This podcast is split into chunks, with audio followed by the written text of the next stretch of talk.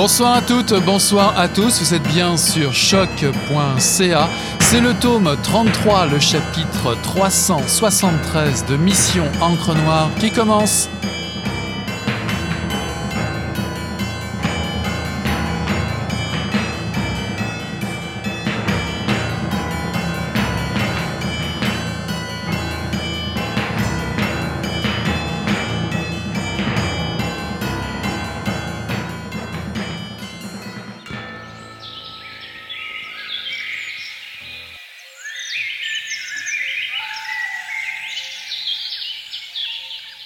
Est le commencement et la fin.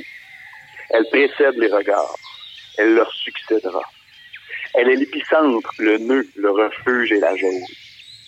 Elle fascine autant qu'elle effraie. Sous sa chape, les rencontres sont rares et décisives. Le temps et sa force vive. Son désordre ensorcelle. Ses ombres se confondent. Ses murmures fusent de toutes parts. Elle est l'envers de ce qui pense.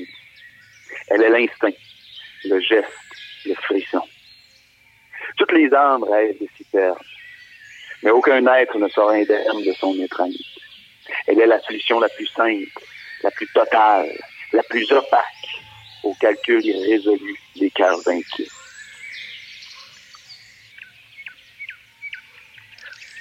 En longeant une petite coulée, j'écarte les fougères en espérant retomber sur mes traces. À part des pistes de bêtes, je ne vois rien qui puisse m'aider. Je continue en imaginant mon sac dans chaque recoin de la forêt. J'aurais dû faire comme le géant erratique et laisser des pierres sur mon chemin. À moins que je monte dans un arbre pour me repérer, à quoi bon? Je sais que de là-haut, on ne voit que la courte pointe des feuilles et des aiguilles qui se disputent le jour.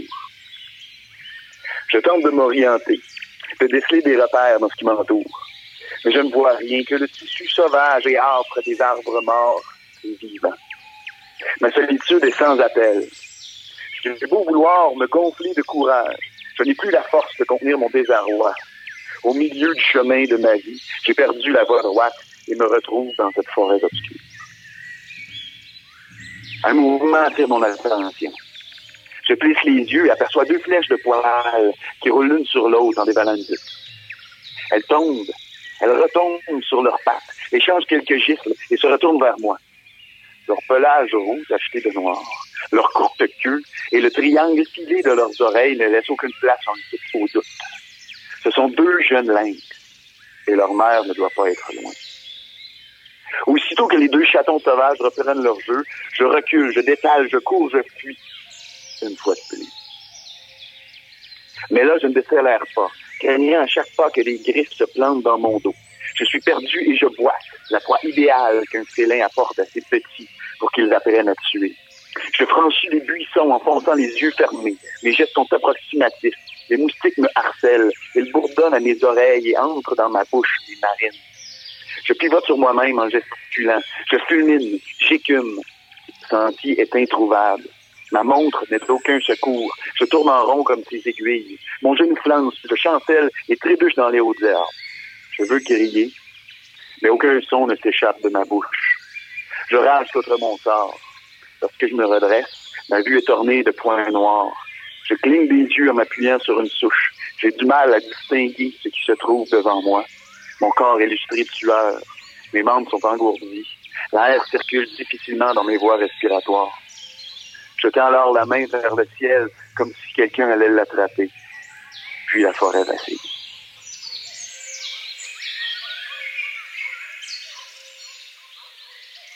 Ceci est un extrait des Ombres filantes de Christian Gay-Poliquin par Christian Gay-Poliquin, paru en 2021 aux éditions La Peuplade. Nous retrouvons enfin les ondes de choc.ca. Les aléas du calendrier Covid mettent à mal le présentiel en studio, mais, mais, mais oublions ça. Euh, Mission Encre Noire est de retour. Je vous souhaite d'ailleurs euh, mes meilleurs voeux pour cette nouvelle année 2022 et pour entamer nos cycles de rencontres d'écrivaines et d'écrivains d'ici et d'ailleurs. Euh, nous commençons non seulement par une belle lecture euh, de l'auteur, mais également par un bug, ce qui est d'actualité, euh, n'est-ce pas? Une panne d'électricité géante qui paralyse le pays dans les trois premiers romans de Christian Gay-Poliquin. Le protagoniste de ce troisième volet avance seul, sac au dos, blessé un genou à travers une forêt menaçante en direction du camp de chasse où sa famille a trouvé refuge. Dans la crainte des loups qui l'obsèdent et l'angoisse vissée au corps dans la noirceur qui règne sous les arbres, l'homme va faire la rencontre d'Olio, un orphelin d'une douzaine d'années auquel il va finir par s'attacher comme un fils. Loin du monde, l'un et l'autre vont unir leurs forces pour déjouer les obstacles qui ne manqueront pas de surgir. Fort du succès populaire et critique du fil du kilomètre paru en 2014 et celui aussi prestigieux du poids de la neige paru en 2016 aux éditions La Peuplade, un roman couronné par le prix du gouverneur général et le prix littéraire des collégiens est traduit dans une dizaine de langues. Les ombres filantes annoncent une fortune tout aussi équivalente. Je vous propose de remonter les temps anciens et de tomber sous le règne de la forêt ce soir à Mission Encre Noire et de partager un peu de cette lumière que recherchent ceux qui y vivent ou s'y égarent en compagnie de l'auteur de Christian Gay-Poliquin. Bonsoir Christian. Bonsoir, ça va bien? Ça va bien et toi? Alors depuis 2013 euh, et la publication du fil du kilomètre, pas de panne générale au pays, mais une pandémie qui n'en finit plus de finir. Ce premier roman était euh, quelque peu finalement prémonitoire. Mais est-ce que les deux autres ont souffert de l'effet du confinement? Autrement dit, comment vis-tu cette traversée de labyrinthe? Ah, ben, c'est une euh, grande question hein, pour ce qui a trait à l'aspect prémonitoire de la fiction. Euh, je n'en ai euh, aucune idée, mais il y a une chose qui est certaine, c'est lorsque des fictions d'anticipation post-apocalyptiques ou sombres, peu importe, là, se rapprochent du réel. Quand le réel rattrape la fiction, c'est que le, réel est mal en point. Donc, ça, c'est la fiction donc perd même de son lustre. Euh, cependant, euh, ben, pour ma part, euh, ce, que nous vivons mondialement depuis deux ans est une sorte de, de, de, de catastrophe. C'est un peu comme la panne d'électricité. Moment, pas les mêmes. Ce sont des, des, réalités, je dirais, bien distinctes, avec des conséquences très différentes. et après ça, sur une note un peu plus personnel, je dirais, ben le, le, le, le, confinement, la pandémie depuis ses débuts, ben, moi, ça quand même euh, retardé aussi l'écriture de mon dernier roman, le, dans lequel j'avais euh, les deux mains bien enfoncées euh, jusqu'au coude, alors que la pandémie commencé. Donc, ça, ça bouscule les vies. Hein? Ça, c'est pas, c'est pas un secret. Tout le monde le vit à différentes échelles.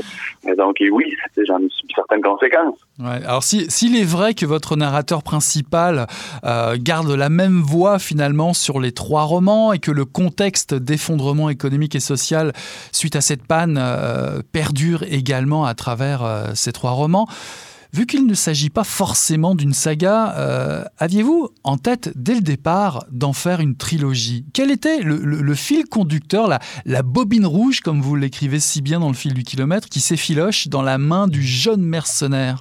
Très bonne question, je suis content que, vous la posiez. C'est-à-dire que non, ce n'était pas prévu à la base. Mais euh, donc, j'ai écrit Le fil des kilomètres en faisant un roman qui était euh, anti-autonome, qui était mon premier donc roman euh, publié, donc suivi de plusieurs, plusieurs, plusieurs années de travail et de tonnes de papier euh, foutus à la récupération au feu.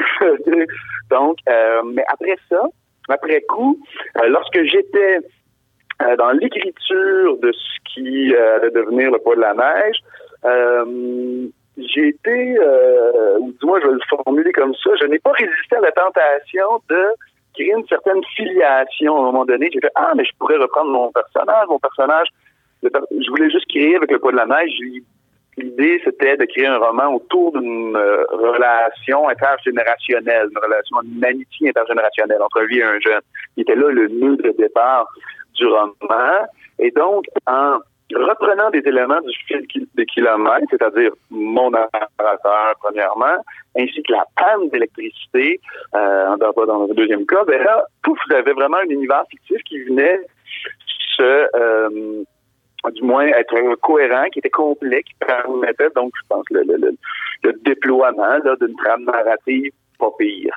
Donc, euh, donc c'est un peu, ça a été assez spontané. Cependant, en écrivant Le poids de la neige, mais je savais fort bien que euh, là, ça a été, j'ai préparé donc le terrain pour euh, ce que c'est devenu euh, les ombres filantes par la suite. Ça, c'était déjà dans ma tête. Donc, le, dans le, le, troisième volet a été anticipé dès lors de la de l'écriture, dans le fond, du poids de la neige. Mm-hmm, mm-hmm. Cela dit, moi, il y a une ambiguïté à laquelle je tiens mordicus, c'est-à-dire que ce ne sont pas euh, ce n'est pas une série littéraire, c'est pas une saga, ce ne sont pas des tomes.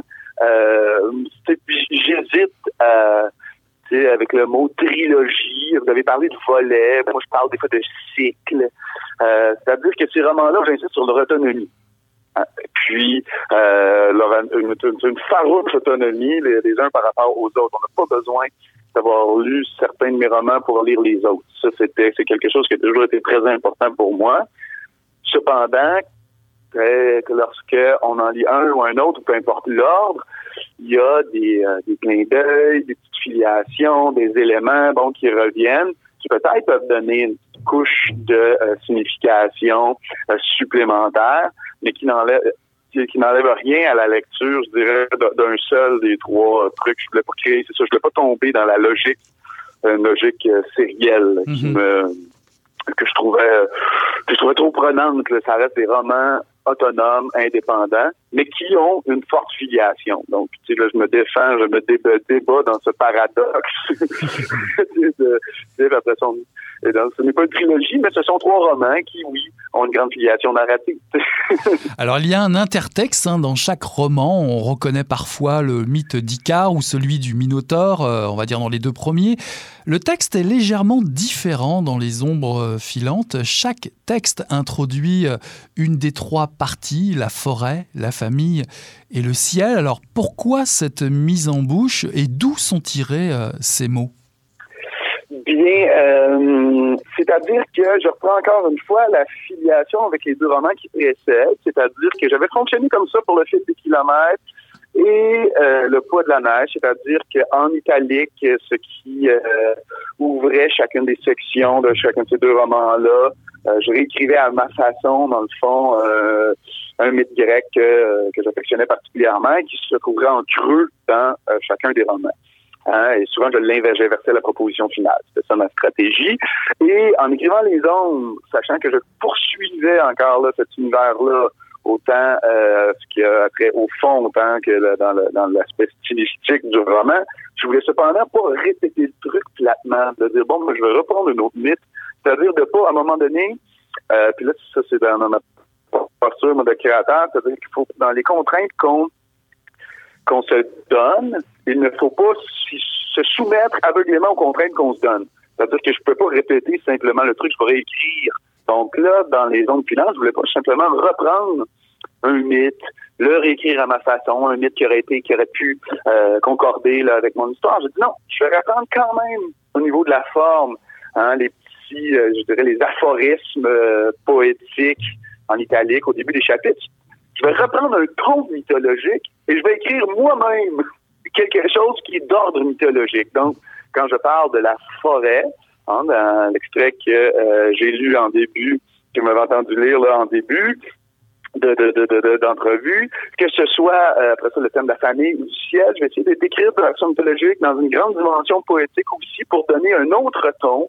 Hein, c'est comme si c'était des apartés dans la narration, dans le fil de l'histoire, mais qui s'inscrivent dans le fond, euh, c'est ça, dans un dans un autre, euh, je dirais un autre registre euh, par rapport euh, à la fiction et au monde. Dans le fil du kilomètre, sur la route du retour, l'homme, ton jeune héros mercenaire, part à la recherche de, de son père. La tempête de neige l'immobilise dans le second roman, puis la forêt ici te permet d'installer de, nouvellement un huis clos, puisque dès les premières pages, les arbres immenses se referment sur les pas de l'homme seul. Que cherche-t-il? Qui est-il? Où va-t-il, ce héros?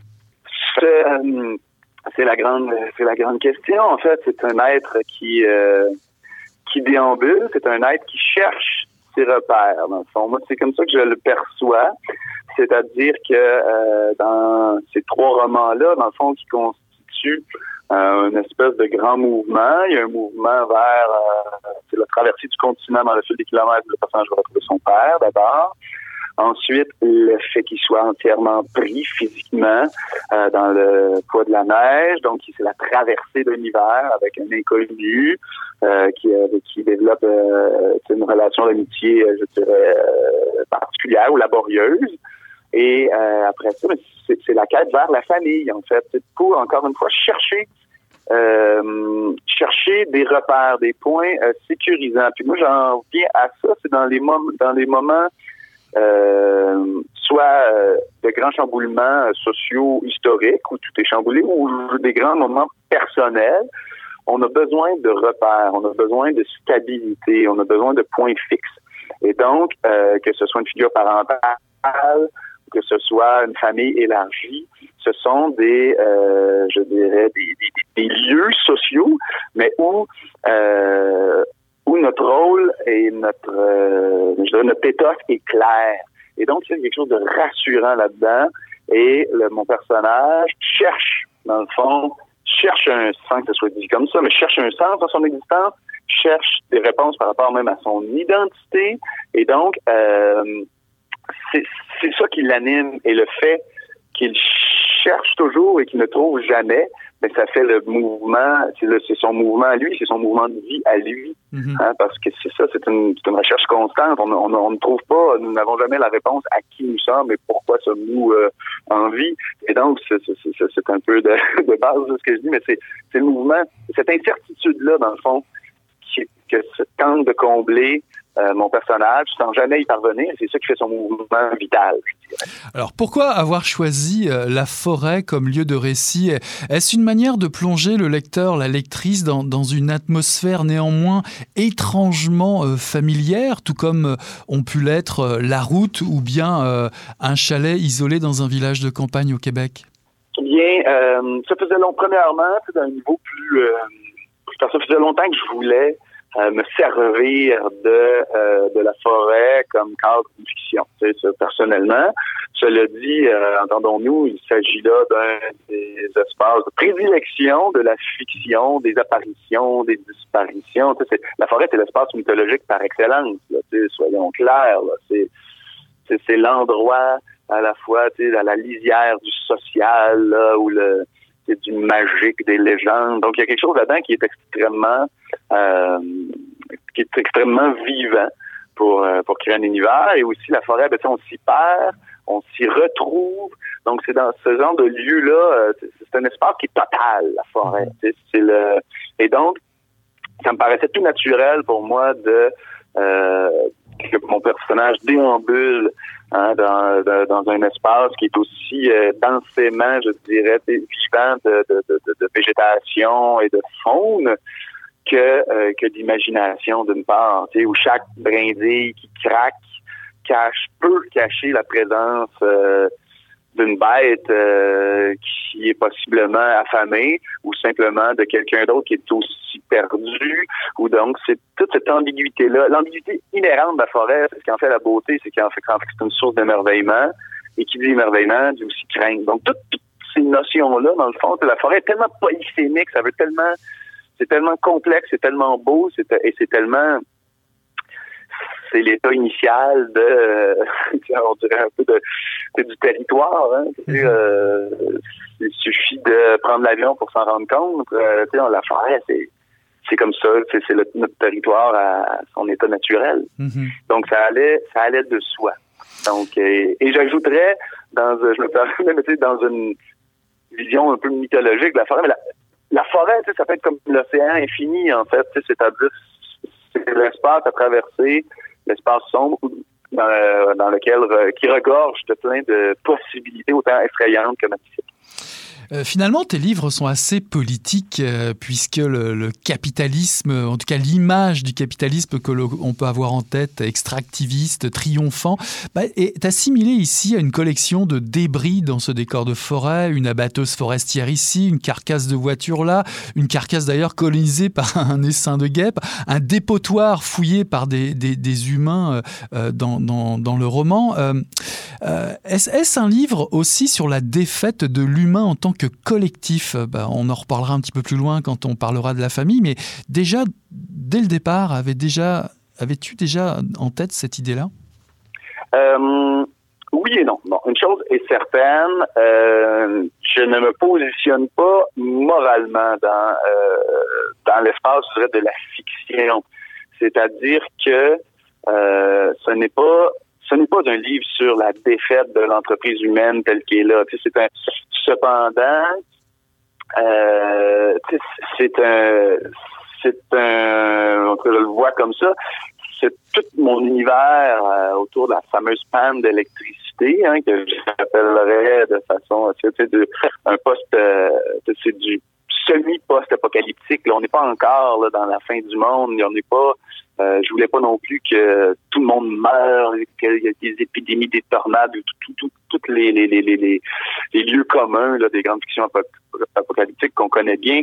Je cherchais une zone un peu plus ambiguë qui témoignait non pas de la défaite de l'être humain. Là, si je me parle d'être un peu plus théorique, là, c'est pas la défaite de l'être humain, de l'entreprise, même euh, euh, humaine occidentale, mais dans le fond, ce que je voulais démontrer, moi, c'était l'effritement de la société en tant que regroupement d'êtres, mais par des euh, qui sont liés ensemble par des euh, des abstractions dans le fond. C'est-à-dire que la société est un ensemble abstrait euh, d'êtres humains qui vivent ensemble, qui fonctionnent avec des normes. Parce qu'avec la panne d'électricité, qu'est-ce qui tombe? ce sont toutes toutes les, les, normes, les codes sociaux qui, qui régissent notre façon d'interagir dans certains lieux avec certaines personnes, dans certains contextes.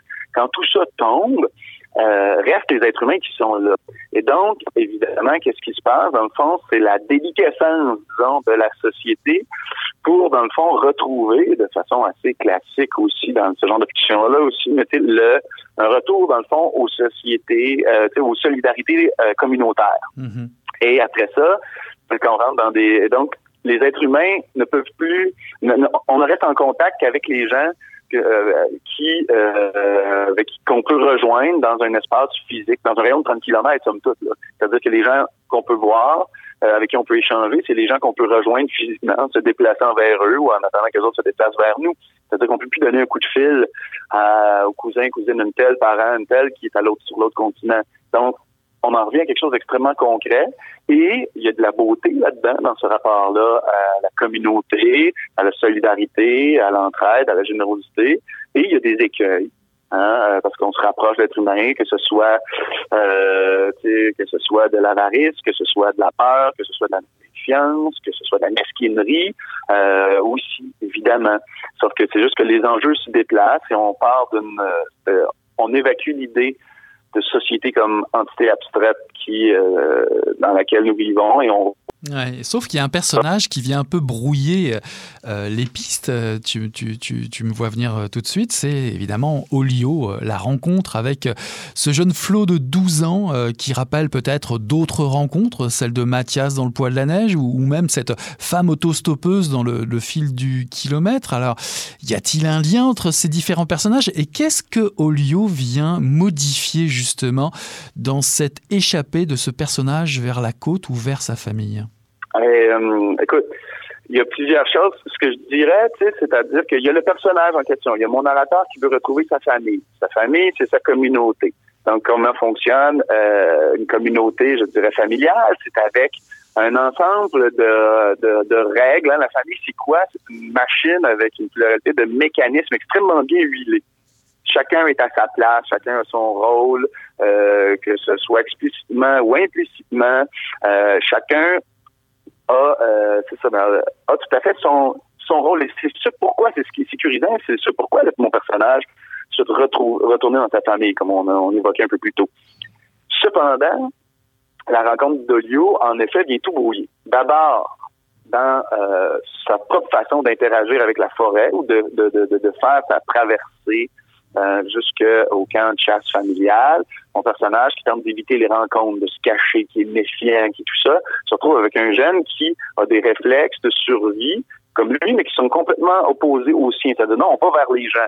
Euh, on essaie des choses. Lui aussi, il ment, il est fourbe, euh, il est mesquin, il, est mesquin, pas nécessairement méchant, mais il va toujours trouver, il est astucieux, ratoureux, et donc il va euh, avoir des stratégies de survie qui vont brusquer quand même les, je dirais, les, les us et coutumes de mon personnage principal.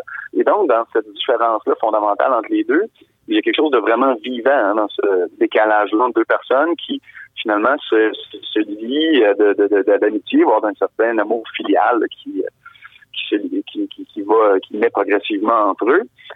Et là où ça achoppe, et ça, en tout cas, c'était là, moi, ça devient intéressant, c'est quand ce jeune garçon-là arrive dans la famille, hein, qui est un mécanisme bien huilé. Et lui, c'est quoi? C'est le sort dans l'engrenage. Parce que lui, c'est pas sa famille, il n'y a pas de rôle préétabli, il cherche pas à avoir une place, il refuse aussi le, le, le, les rôles implicites qu'on peut euh, lui euh, lui assigner. Il est indépendant, il est libre, il est euh, et donc il échappe à la logique ou à l'autorité familiale. Et là, ça fait en sorte que euh, la famille elle-même, hein, quand elle sort dans l'engrenage, ben là, tous les mécanismes se, se, se crissent pour arrêter de tourner euh, bien et donc ça fait ressortir des conflits larvés. Hein, comme dans toute famille, dans toute relation long terme, des conflits larvés qu'on porte euh, de façon de façon, je dirais, bien bien effacée, mais qui peuvent qui, peuvent ressurgir dans certains moments. Et Olio, ben, c'est lui mm-hmm. qui vient brouiller comme euh, tu l'as dit, qui vient brouiller les cartes. Mhm. Alors tout à l'heure, tu ressortir un autre visage. Ouais, ouais. Tout, tout, à l'heure, tu évoquais la, la, la, notion de territoire. Alors, il y a beaucoup question de, de territoire euh, dans, dans, ce livre, celui qu'on quitte, celui qu'on se crée, celui qu'on vit, euh, celui qu'on marche, celui qu'on évite, la station, celui, le territoire de la côte. Enfin, j'ai envie te demander, est-ce que d'abord survivre, bah, déjà, qu'est-ce que tu as appris sur euh, la survie en écrivant euh, euh, ces livres Mais survivre, n'est-ce pas d'abord et avant tout survivre à ses propres illusions Puisque finalement, à la lecture, on ne peut s'empêcher de, penser à, la route de, Cormac McCarthy ou, peut-être Antoine Volodine, puisque le post-exotisme n'est jamais très loin dans tes romans. Est-ce que, est que, contrairement justement au roman de Catherine Leroux, euh, L'avenir. Est-ce que l'espoir demeure dans, dans, cette ambiance apocalyptique? Bien. Je dirais que ce sera au lecteur, à lectrice de, chaque lecteur de le voir eux-mêmes, mais pour ma part, euh, on m'a souvent dit, là, je vais plus dans le registre d'anecdotes, on m'a souvent dit Mon Dieu, c'est sombre tes trucs. Puis euh, pour moi, je, je, comprends quand les gens disent ça, mais pour moi, c'est pas, euh, ça ne l'est pas entièrement parce que euh, plusieurs aspects. Donc l'idée, oui, c'est oui, c'est un roman de survie. Cependant, la survie, contrairement par exemple à la route de Cormac McCarthy, c'est-à-dire que mes personnages sont pas en train de mourir de faim. À peu près jamais. Personne n'est affamé vraiment. Certains personnages secondaires rencontrés, d'autres un peu plus, mais règle générale, non. Mais les gens ont peur d'avoir faim. Donc, elle est là pour moi, la, la, la, la notion d'un rapport à la survie. À ce stade-là, je dirais, de, de, de, post, euh, de semi-post-apocalypse.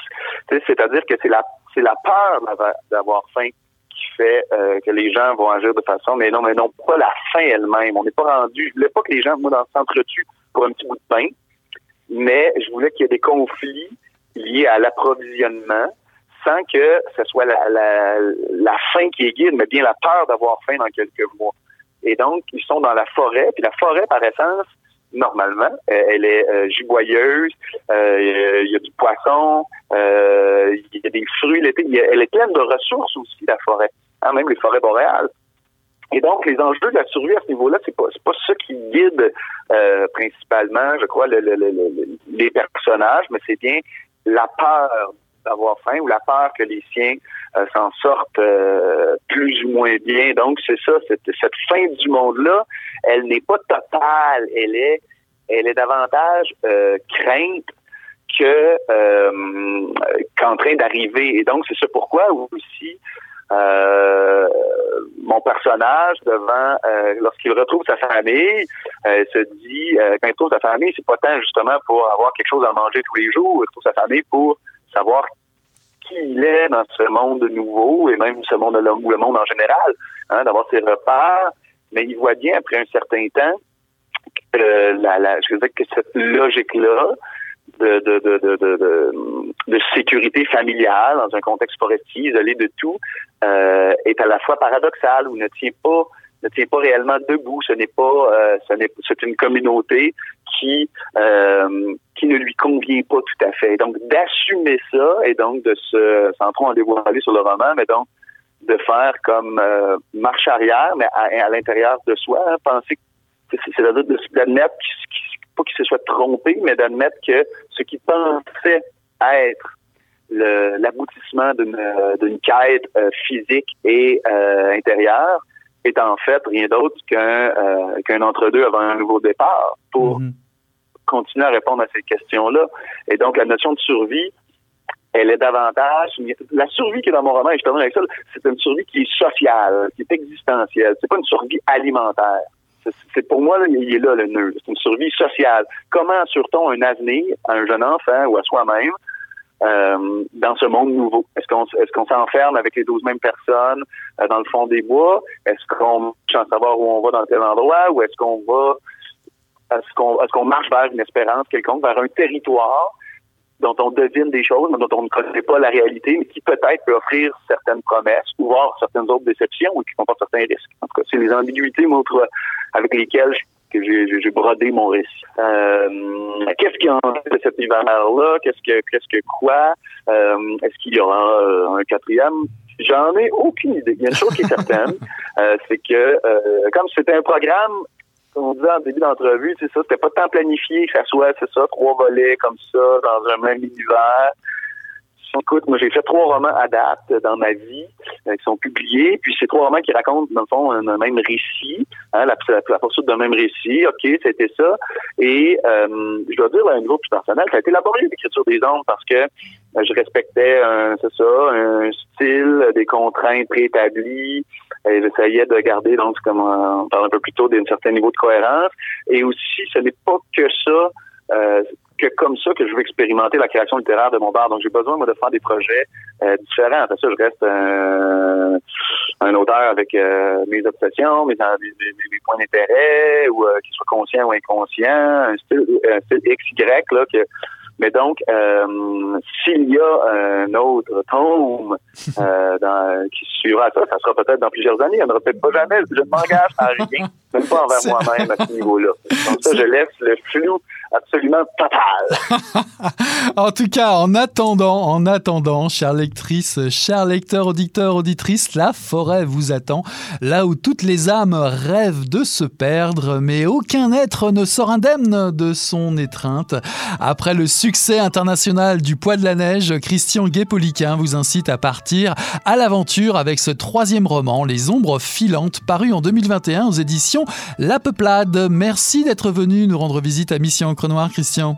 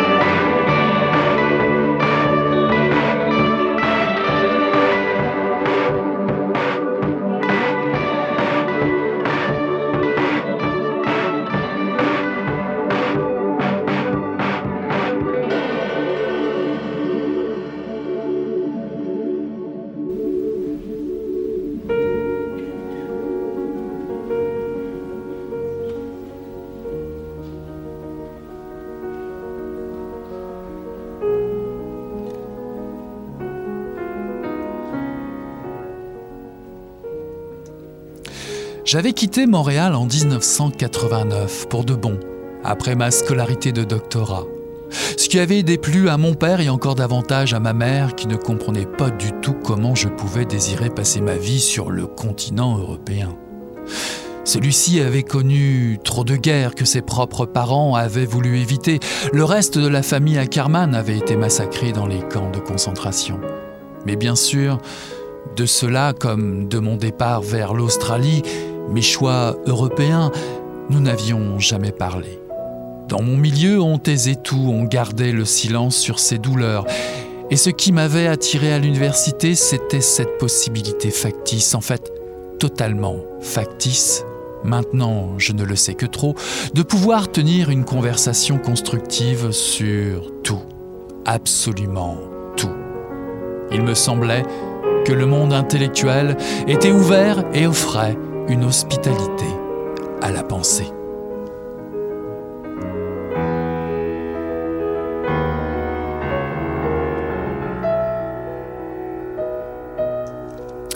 Ceci est un extrait d'Impromptu de Catherine Mavrikakis, paru en 2022 aux éditions Héliotrope. Dans un court roman, Catherine Mavrikakis entreprend de décrire les liens qu'entretient le vieux continent avec l'Amérique du Nord et en particulier le Québec. Envisagé avec une dose d'humour et une pincée d'ironie bien sentie, ce texte nous narre la rencontre surprenante entre une jeune étudiante sans le sous-spécialisée en littérature allemande, Caroline Ackermann Marchand, et son professeur Müller Stahl au détour d'un distributeur de billets de banque. Bien sur la manière d'utiliser le dit guichet automatique, le vieux professeur lui réclame de le dépanner de quelques billets. De façon assez étonnante, ce sont les prémices d'une relation qui se révélera unique et privilégiée à long terme entre les deux personnages. C'est aussi et surtout le moyen pour Catherine Mavrikakis de tourner en dérision quelque chose de la condescendance européenne qui perdure jusqu'à aujourd'hui dans les rapports qui se tissent entre l'Europe et les autres continents. Cette satire, qui n'épargne ni les uns ni les unes ni les autres, permet également de se moquer de l'admiration béate des intellectuels québécois et nord-américains et n'est pas sans rappeler le long soliloque rageur du troisième roman de l'autrice, Fleur de crachat, dont les premières lignes vibraient de, je cite, Je saccage, je ravage, je ruine, je pulvérise. C'est avec grand plaisir que je reçois Catherine Mavrikakis ce soir à Mission Encre Noire. Bonsoir Catherine. Bonsoir Eric, merci de me recevoir. Ça fait très plaisir de vous avoir euh, ce soir. Comme vous l'écrivez si bien en quatrième de couverture, je cite, J'ai voulu écrire un texte comique et acerbe, parfois affectueux, souvent cruel. Par quel hasard vous est venu l'envie d'écrire ce très court texte et j'ajouterais de laisser libre cours à votre ou à vos émotions? Ah, écoutez, c'est parce que j'ai eu beaucoup de chance. Euh, les éditions de la Contralée en France ont une euh, très belle collection qui s'appelle Fiction d'Europe et le directeur littéraire de la maison d'édition m'a demandé euh, de faire un texte sur l'Europe. Et je lui ai dit, mais moi, je vis aux États-Unis, je vis au Canada, au Québec, parfois un peu aux États-Unis hein, quand me déplacer. Euh, je connais pas beaucoup l'Europe, même si c'est mes origines. Et m'a dit, ben, je, te, je vous laisse complètement carte blanche. Je me suis dit, mais mon rapport à l'Europe, c'est mon rapport à mes parents qui sont là. Et puis, complètement euh, européenne. Donc, je me suis dit, ah, mais il faut que je raconte cette fascination pour l'Europe que j'ai eue euh, mes études. Je, je suis pas la seule à avoir eu. Hein. Je pense que beaucoup d'intellectuels au Québec ont été formés par des intellectuels qui venaient d'Europe aussi. Donc, je me suis dit, mais je vais pas faire quelque chose de trop sérieux, je vais essayer de faire une farce.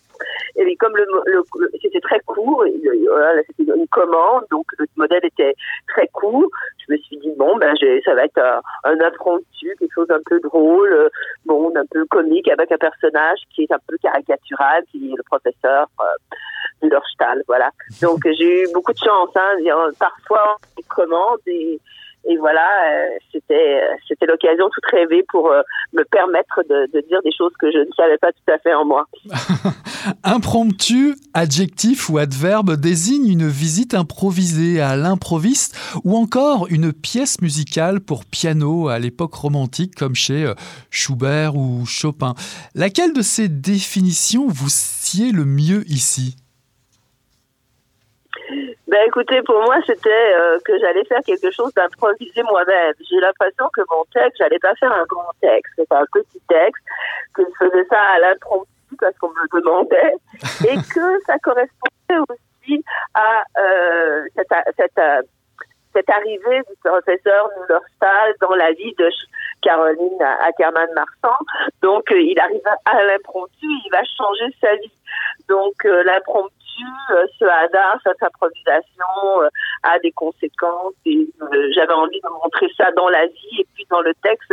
Je le vois vraiment, je, dis ça pas du tout par modestie, mais ce texte est une espèce de, pour moi, c'était quelque chose de mais beau, j'allais écrire quelque chose de comique et rapidement. Vous voyez, j'avais vraiment envie de faire quelque chose qui était comme ça, euh, relever un défi. Il y avait un côté, il y avait un côté bon élève parce que dans mon texte, euh, ma narratrice est, une élève, c'est une étudiante, et mon, j'ai, fait ça comme une bonne élève qui va écrire euh, un texte sur euh, une commande, comme un devoir d'école, vous voyez, et je vais me un peu de texte qu'on me demande d'écrire.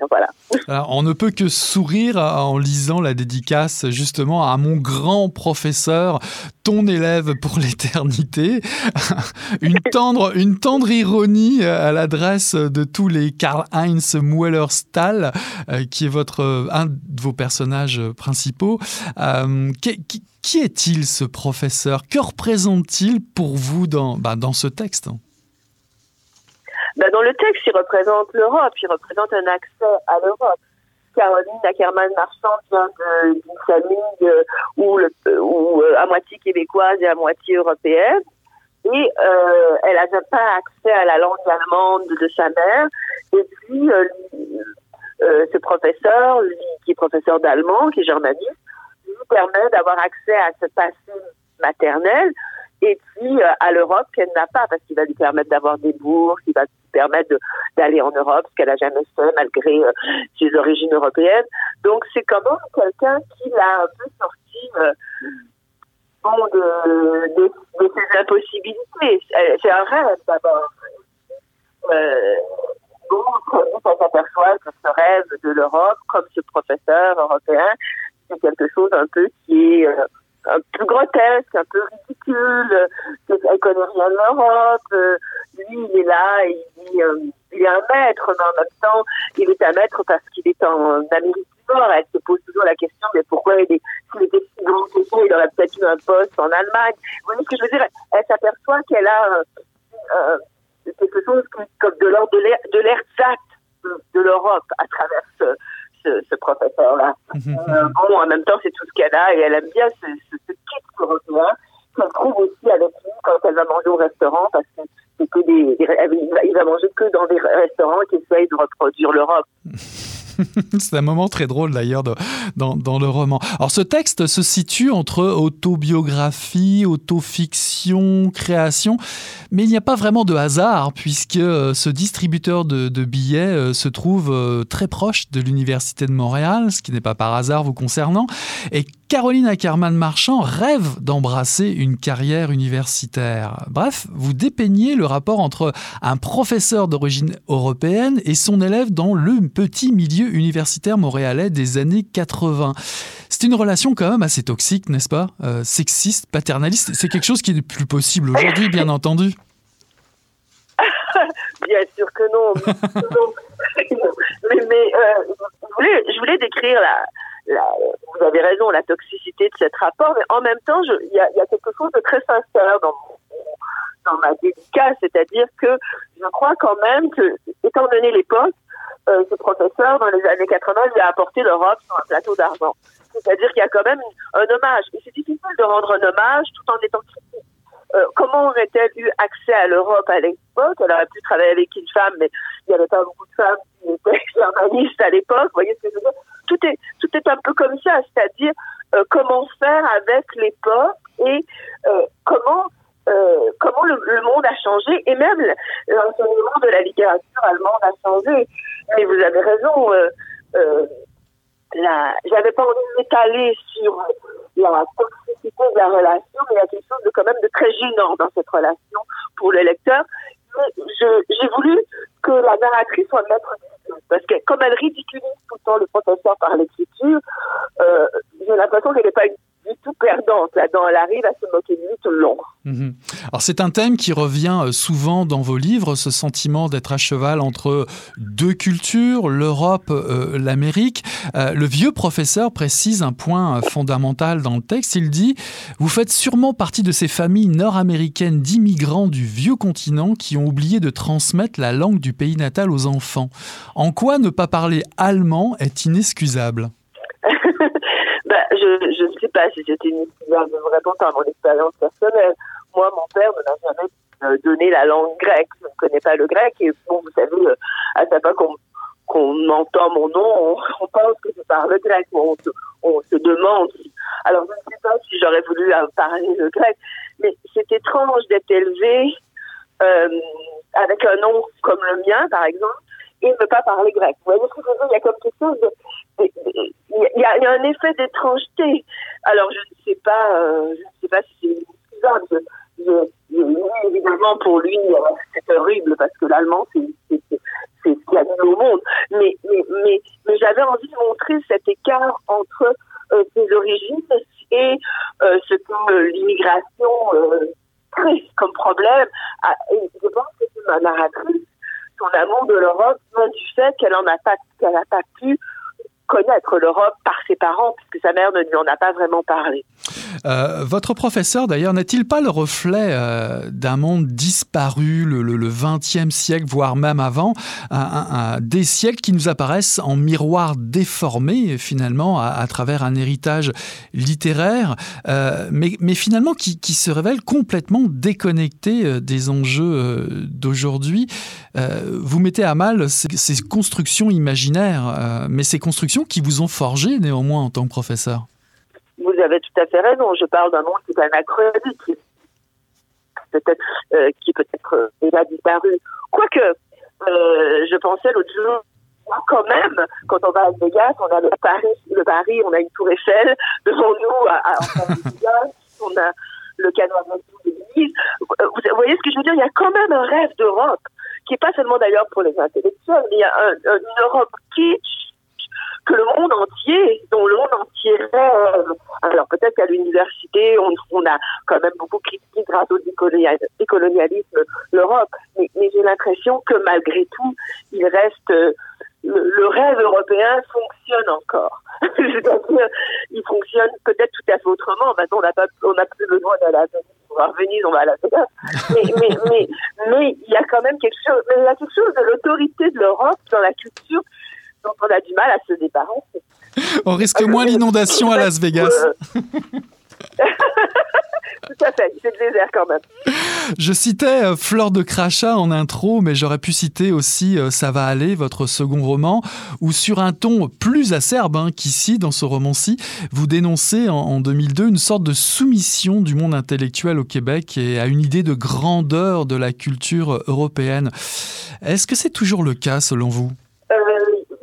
A moins de cette soumission dans, euh, je pense à la culture européenne. Par contre, je crois que le monde universitaire est un monde excessivement soumis à l'art où, où, on découvre beaucoup de rébellions. Et ça m'a toujours fait beaucoup de peine parce que je suis universitaire, mais euh, j'ai l'impression, mais j'ai beaucoup de mal à voir des esprits rebelles à l'université alors qu'il me semble que la fonction première de l'université, c'est d'apprendre aux gens à penser par eux-mêmes. Pour devenir une éminente spécialiste de la littérature allemande, euh, bah, il faut connaître ses classiques. Karl-Heinz Mueller-Stahl cite les frères Schlegel, Friedrich d'un côté, Auguste de l'autre, euh, écrivain, poète, traducteur, il cite Novalis, Ludwig Tieck, entre autres, des figures incontournables du romantisme allemand. Caroline, elle, s'intéresse à ce qu'il manque dans l'étude de ce romantisme allemand, et précisément ce qu'il y manque, ce dont elle parle, c'est la place des femmes. Oui, tout à fait. Et ben ça, c'est une presque autobiographique parce qu'une partie de ma thèse était sur les romantiques allemands, pour vous, pour vous dire la vérité. et à un moment donné, j'avais vraiment, dans les années 90, trop tard, où euh, je voyais une femme qui enseignait les romantiques allemands autrement que comment j'avais appris à l'université. Et euh, c'était Anna Sigula, je sais pas si vous voyez, une, une actrice de Fassbinder qui jouait cette, femme qui enseignait les, les femmes romantiques d'enfants. Et ça a été pour moi un bouleversement, c'est-à-dire je me suis dit, il y a une autre façon de comprendre la culture euh, que, que je ne vois pas, à laquelle, euh, à pas accès. Donc, euh, pour moi, ça a été euh, très important parce que la culture européenne, elle a aussi, euh, elle a aussi des, des, moments de, de, rébellion en elle. C'est pas juste une culture conformiste du tout. C'est aussi, et puis les, romantiques allemands ont été des gens qui étaient absolument pas conformistes. C'est un peu l'institution qui, qui fait en sorte que ça devient des canons qu'on peut plus discuter, mais c'était pas du tout ça le but des romantiques allemands. Donc, les femmes, pour moi, je pense qu'au contraire, chez les romantiques allemands, il y avait une volonté d'inclure de, les femmes dans la littérature et euh, qu'on qu oublie souvent. Donc, je crois que les femmes à l'université, ou les femmes de la pensée, ça n'a pas toujours fait bon ménage. Et mon, personnage, elle essaie justement de rétablir cette, cette de, de, de, de cette injustice. Une des citations euh, préférées euh, du professeur est tirée de Novalis. Je cite Celui qui regarde la vie comme autre chose qu'une illusion qui se détruit elle-même est encore prisonnier de la vie.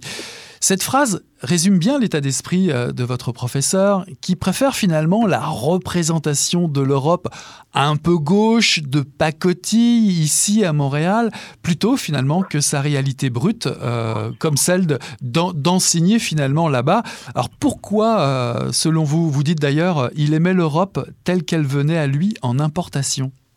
Oui, mais ça, c'est quelque chose que j'ai senti comme enfant d'immigrant de ma mère. Ma mère, elle avait quitté l'Europe il y a 50 ou 60 ans, et avant sa mort, et puis elle, elle regardait ses départ, et elle connaissait rien d'Europe. Quand elle n'allait plus du tout en Europe, et euh, elle n'était pas intellectuelle, mais elle, elle, elle, beaucoup sur l'Europe telle qu'elle pouvait la voir sur TV5. Euh, elle, elle, elle, pouvait garder son image euh, des années 50 de l'Europe, Elle ne voyait plus le change. Il y a dans, dans beaucoup d'églises euh, la volonté de conserver un passé intact. -hmm. Voilà. Il y a quelque chose, il y a quelque chose de l'exil qui permet une espèce de cristallisation euh, d'un affect. Mmh.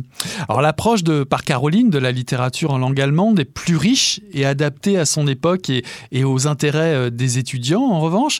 Plusieurs raisons sans doute à cela, sa nomination en Australie, vous en parliez tout à l'heure, mais aussi une jeunesse qui s'identifie plus à Kraftwerk, à Bernard Schlink, à Elfried Jelinek, euh, bah, que Schopenhauer. Euh, D'ailleurs, vous, la traduisez, cette idée, par cette phrase « Le passé empêche toute identification ». Euh, même si finalement par la bande on découvre que euh, ce serait peut-être euh, la littérature le problème ou, le manque d'intérêt pour la littérature?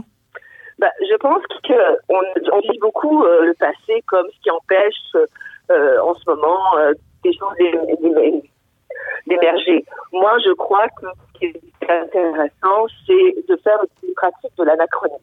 C'est-à-dire qu'on peut pour moi, il y a des choses qui sont communes euh, à travers les époques. Peut-être c'est la façon d'enseigner la littérature qui est un peu compliquée. Peut-être qu'on n'arrive pas à montrer des liens entre le passé et le présent. Ça. Moi, je pense à quelqu'un qui reste mon modèle. C'est quelqu'un qui se fait bon, elle arrive à montrer les liens entre le texte de mère et euh, les séries télévisées maintenant actuelles. Moi, c'est ça qui me plaît, c'est-à-dire de pouvoir montrer aux gens que le passé, c'est aussi notre présent. Et que pour comprendre notre présent, il faut aussi il faut comprendre le passé et vice-versa. Donc, c'est peut-être notre façon de comprendre le passé qui n'est pas la bonne. Et il faut arriver à créer des, des structures où on met des choses ensemble qui, qu'on croit qu'ils vont pas d'abord ensemble, mais qui vont très bien. Alors il y a une forme de culpabilité qui naît également euh, chez euh, votre euh, personnage. Qui, survient à la mort en fait du professeur et, à la mort quasiment en même temps de son père. D'où peut venir cette sensation de, culpabilité? Est-ce que c'est le fait de s'être créé justement une famille de substitution intellectuelle malgré elle? Oui, oui, tout à fait. Par rapport à son père, c'est elle a trahi son père en ayant une autre famille qui était qui, était la, la, le père euh, le père symbolique de la littérature allemande. Mais je crois que si elle se sent coupable par rapport à son professeur, parce qu'elle va pas être fidèle à vous, elle va penser, euh, elle va pas prendre sa place à l'université, elle va penser la littérature allemande. Je pense que cette jeune femme, Anna Kerman, elle est coupable par rapport à toute instance paternelle parce qu'elle trahit. Et trahir, c'est nécessaire. Il faut trahir dans la vie pour réussir à devenir soi-même. Euh, si on reste trop fidèle à des gens de façon un peu bête, bête eh ben, on n'arrive pas à penser. Alors c'est un peu comme mon texte, c'est-à-dire à la fois c'est un hommage, mais en même temps c'est une trahison. C'est-à-dire c'est c'est un hommage, mais c'est pas en disant oh mon Dieu quel grand professeur, sur le en montrant les travers du professeur aussi. Donc j'ai l'impression que la trahison est quand même un moyen euh, d'existence ou de, naissance pour euh, cette jeune intellectuelle-là. Pour finir, j'ai envie de vous demander, euh, l'expression vieux continent n'est-elle pas galvaudée aujourd'hui, puisque l'on reconnaît qu'en Amérique du Nord, l'histoire des premiers peuples a été si peu racontée, si peu documentée? Est-ce que finalement ce regard européo-centriste n'est-il pas en train d'avoir moins d'influence? Ah, mais vous avez raison. C'est le vieux continent euh, je pense que c'est très galvaudé et je pense que justement on peut penser qu'il y a eu quelque chose bien avant l'Europe ou parallèlement à l'Europe. Mais aussi, je pense qu'on peut apprendre de l'Europe si on n'est pas en train de la rendre complètement euh. L'Europe euh, est très moderne aussi. Euh, L'Europe a, a, des problèmes. La communauté européenne, c'est très intéressant. Elle, a été, maintenant, elle est cassée par le Brexit. Elle a des problèmes de modernité. L'Europe, c'est pas une Europe, c'est une Europe qui est en train d'essayer d'inventer l'avenir et qui ne sait pas l'inventer et dont l'Amérique du Nord, le monde va, va prendre un peu le pouls pour savoir comment avancer.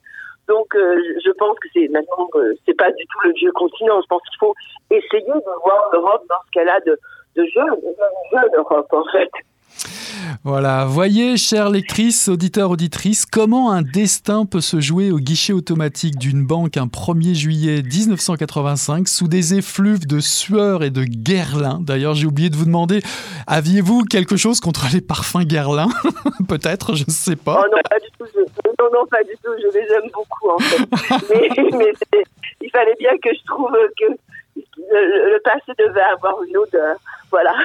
en tout cas, voyez comment remettre en perspective l'impérialisme culturel de l'Europe dans un texte à la fois comique et acerbe, impromptu de Catherine Mavrikakis, paru en 2022 aux éditions Héliotrope. Merci d'être passée à Mission Cronoir, Catherine. Voilà qui met fin ce soir à Mission Encre Noire, le tome 33, le chapitre 373. J'ai eu le plaisir de recevoir en entrevue Christian Gay-Poliquin pour nous présenter Les Ombres Filantes, paru en 2021 aux éditions La Peuplade, ainsi qu'en deuxième partie d'émission, Catherine Mavrikakis pour nous présenter Impromptu, paru en 2022 aux éditions Héliotrope. Voilà, on tourne la page et on se dit à la semaine prochaine. Salut là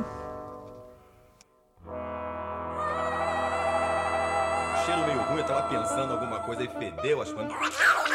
mas o negócio tava bom, bicho.